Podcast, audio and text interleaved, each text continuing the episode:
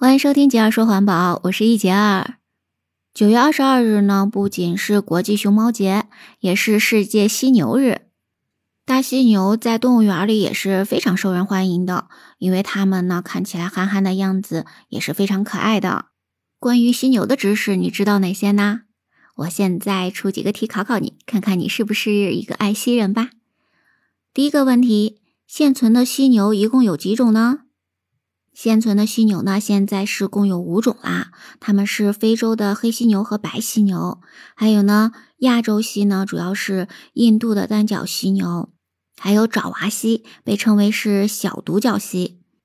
另外呢，还有呢，苏门答腊犀，它们是现存最原始、形体最小的、唯一是有毛的犀牛。你答对了吗？第二个问题。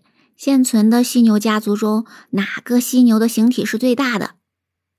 那我们刚才讲的这五种犀牛中呢，白犀牛的体型呢是最大也最重的，它们是目前陆地上体型仅是比大象小一点点的动物，它们最重的呢可以重达两千三百公斤呢。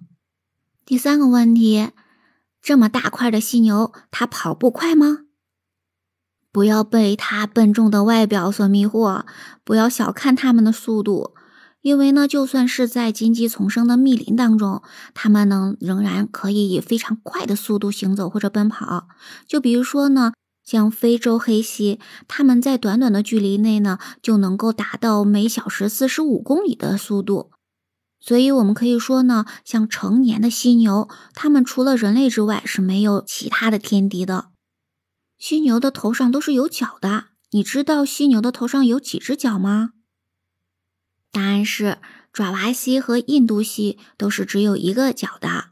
那么其他的犀牛，像非洲黑犀、白犀和苏门答腊犀，它们呢都是有两个角的。那它们的这些角呢，一生中也是会不断的增长的。比如说呢，像白犀牛的角，每年都可以增长七厘米呢。已知的现在白犀牛最长的角呢，可以达到一百五十厘米呢。最后一个问题，犀牛角真的是有药用价值吗？那么答案呢，就是犀牛角呢是由角蛋白组成的，也就是说呢，跟我们的头发、指甲的成分都是一样的。所以呢，犀牛角并没有什么治疗的功效呢。这些问题你都答对了吗？如果都答对了，才说明你是一个真正的爱惜人哦。在这个世界上呢，有两名最为尊贵的女士，她们呢是被二十四小时带枪的保镖保护着的，她们的待遇可是远超过世界上任何一名女士的。但是这两名女士并不是人类，你猜到她们是谁了吗？她们就是现在世界上仅存的两头北非白犀牛。通常来说呢，一个种群需要繁衍，就必须要有足够多数量的雄性和雌性嘛。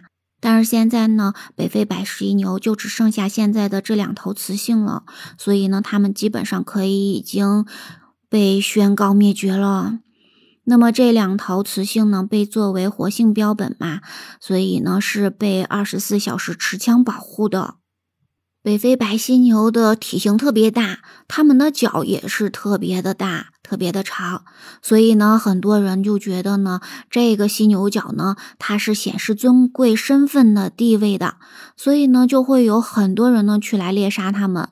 到了二零零三年呢，非洲白犀牛的野外种群的数量就只有五到十只了呢。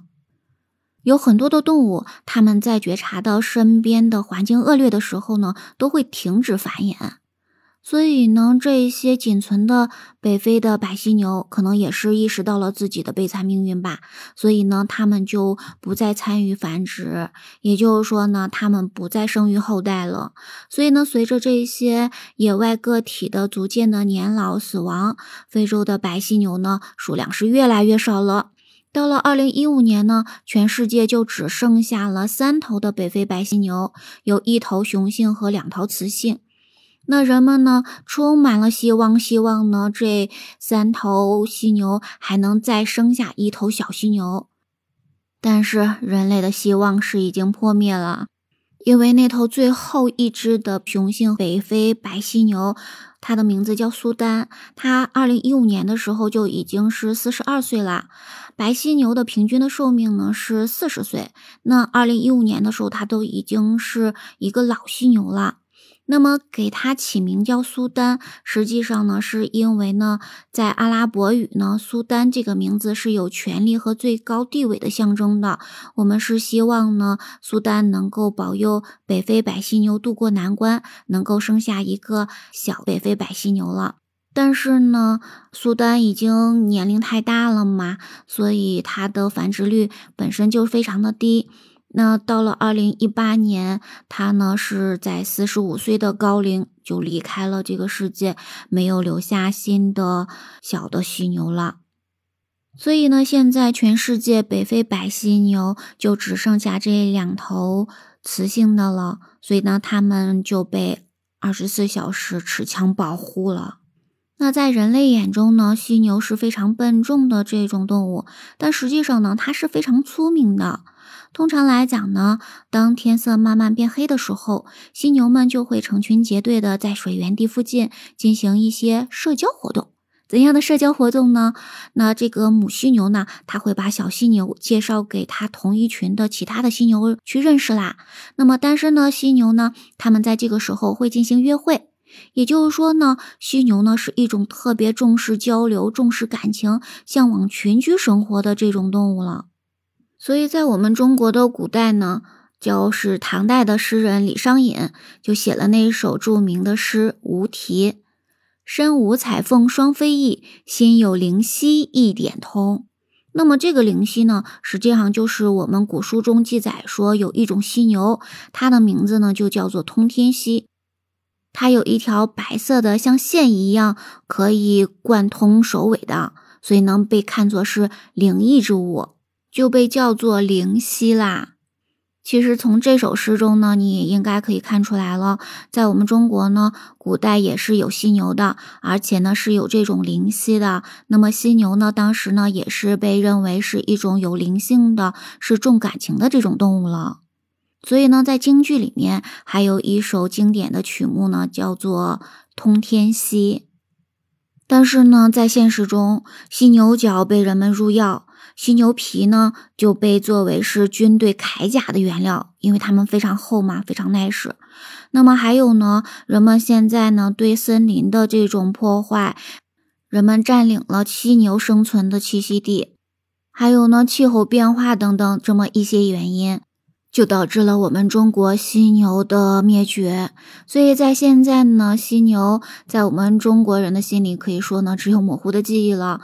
因为呢，我们只能去动物园看到它了，野外呢已经见不到犀牛了。那么不光是在中国啊，在世界各地呢，犀牛也是正在受着非常大的厄运呢，哈。那么。据一些数据统计呢，从二零零八年到二零一六年，那么这八年期间呢，在南非被杀害的犀牛就达到了六千一百零二只。那么它们呢，都是被割下了犀牛角，甚至有的呢是被割下了半张脸，然后呢，把这些角呢销往世界各地，使它们成为所谓的名贵的药材和身份的象征。唉。人类就这样呢，把一个在地球上生存了五千万年的物种，开始推向了灭绝的边缘喽。也因此呢，在二零一零年的时候，世界自然基金会南非办公室就发起了活动，就是呢世界犀牛日这个活动，就是希望呢通过开展各种形式的生态环保活动，希望人们能够加强保护犀牛的意识。你喜欢可爱的大犀牛吗？让我们从自己身边做起吧，不要购买任何跟犀牛角相关的物品。那么，我们要始终记得，没有买卖就没有杀害。让我们一起来保护好这个有灵性的动物吧。今天的分享就是这些啦，感谢你的聆听。如果你喜欢我的节目，不要忘记关注、订阅、点赞哦。我们下期节目再见，拜拜。